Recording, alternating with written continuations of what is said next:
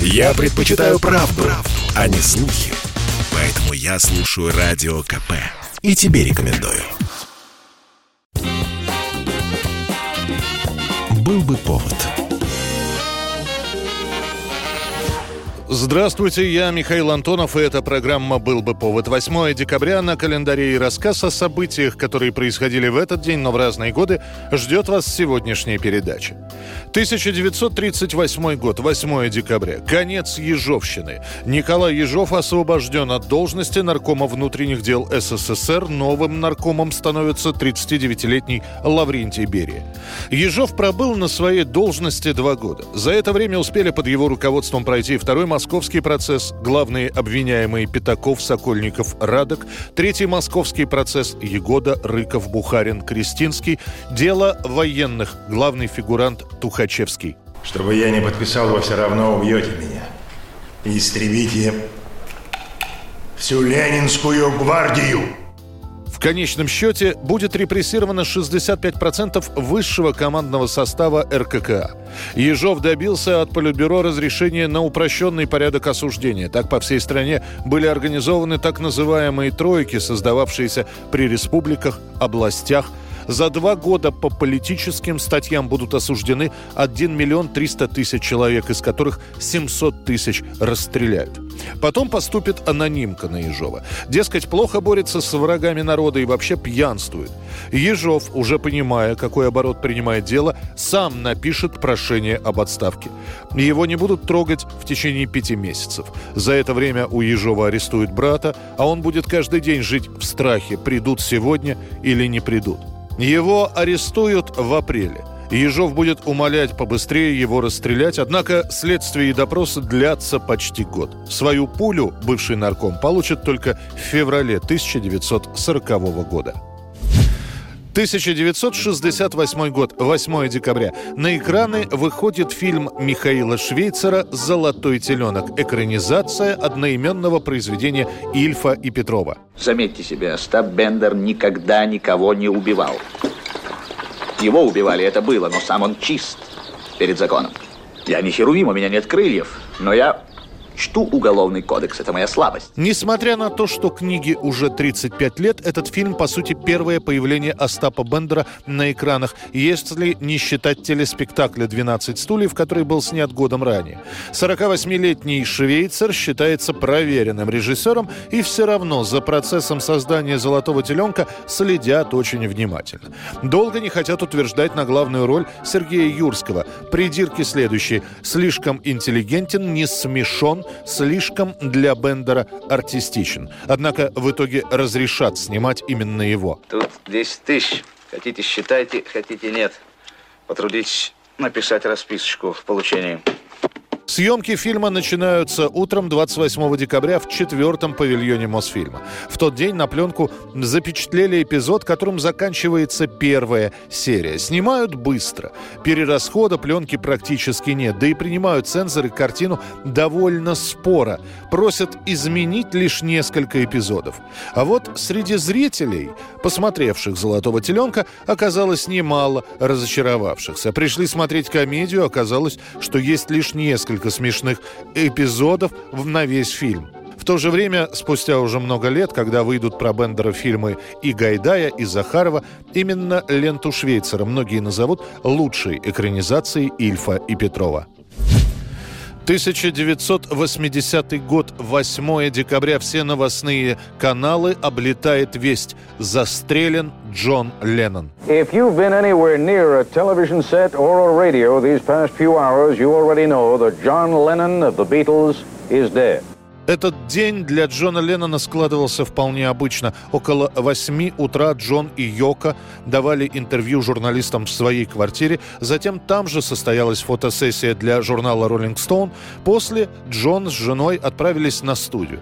Перед выходом у дома они немного задержатся. Леннон подпишет несколько пластинок собравшимся фанатам. Один из них, 25-летний Марк Дэвид Чепман, останется у дома и будет ждать возвращения музыканта. Почти 7 часов он проведет у здания под названием «Дакота», где жил Леннон.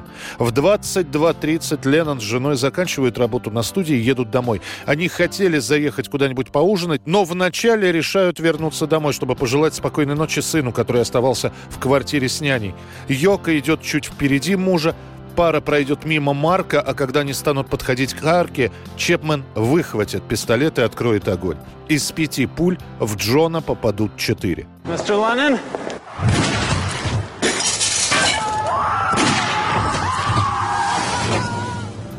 Леннон сделает еще несколько шагов, произнесет «Я ранен» и упадет. Пока Йока будет кричать, успеют выбежать консьержи и выбить у Чепмана пистолет. После этого Марк спокойно сядет на тротуар, достанет книгу и начнет читать, дожидаясь полиции. Приехавшим полицейским на вопрос, понимает ли он, что он сделал, Чепман спокойно ответит «Я убил Джона Леннона». Джон умрет еще до прибытия в больницу от шока и кровопотери. Чепман получит пожизненное заключение. Сейчас ему 65, он по-прежнему в тюрьме, раз в пять лет подает прошение о помиловании. Каждый раз ему отвечают отказом. В этот день на свет появился замечательный актер Евгений Стеблов. Родители Стеблова свое дворянское происхождение не афишировали, но и особо не скрывали. Соседи по коммуналке Стебловых уважали, хотя и называли их антилегентами. Как вспоминает сам артист, очевидно, это происходило из-за деда, который даже на коммунальную кухню не выходил без галстука. Родители не препятствовали увлечению сына театром, но в будущем, конечно, хотели видеть его человеком другой профессии, например, филологом. Для этого они наняли для Женю репетитора, частного педагога по литературе. Однако от судьбы не уйдешь, и тот педагог оказался страстным любителем театра. Он-то и привел Евгения Стеблова в молодежную студию при драматическом театре имени Станиславского. В Щукинское училище Стеблов поступил в 1962 году, а уже спустя год состоялся его дебют на киноэкране. В 1966-м Стеблов окончил училище, к тому времени он был уже популярным киноартистом, снялся в нескольких фильмах, в том числе в знаменитой э, ленте Данелия «Я шагаю по Москве». После этого Стеблов поступил в театр имени Ленинского комсомола, потому что здесь работал один из главных театральных лидеров 60-х годов Анатолий Васильевич Эфрос, а после он перешел в театр Моссовета, где и трудится до сих пор, параллельно снимаясь в кино.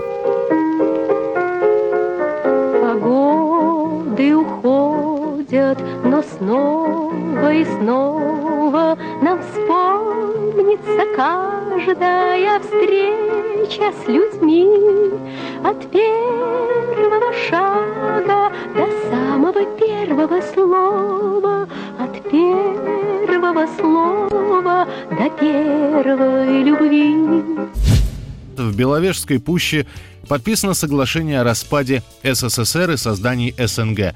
В этот день в Вискулях под Брестом президент РСФСР Борис Ельцин, президент Украины Леонид Кравчук и председатель Верховного Совета Республики Беларусь Станислав Шушкевич подписали соглашение о распаде СССР и создании Содружества независимых государств. В документе констатировалось, что Союз СССР прекращал свое существование как субъект международного права и геополитической реальности, однако основываясь на исторической общности народов, связях между ними, учитывая двусторонние договоры, стремление к демократическому правовому государству, намерение развивать свои отношения на основе взаимного признания и уважения государственного суверенитета, стороны договорились об образовании Содружества независимых государств. 10 декабря соглашение было ратифицировано Верховными Советами Беларуси и Украины, а 12 декабря – Верховным Советом России. Пробираюсь к ручью, где трава высока, там, где заросли гуще, как олени с колен пью святую твою. Родниковую правду, беловежская пуча, как олени с колен святую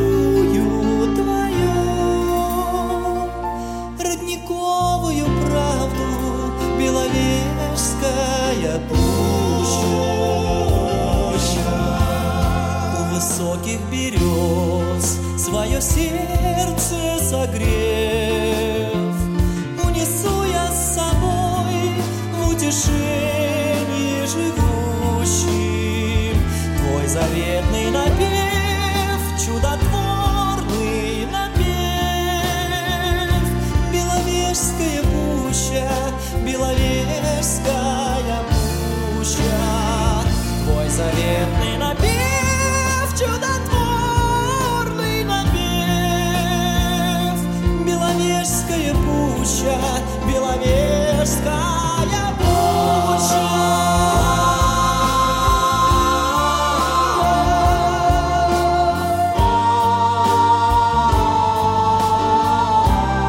Это была программа «Был бы повод» и рассказ о событиях, которые происходили в этот день, но в разные годы. Очередной выпуск завтра. В студии был Михаил Антонов. До встречи. «Был бы повод»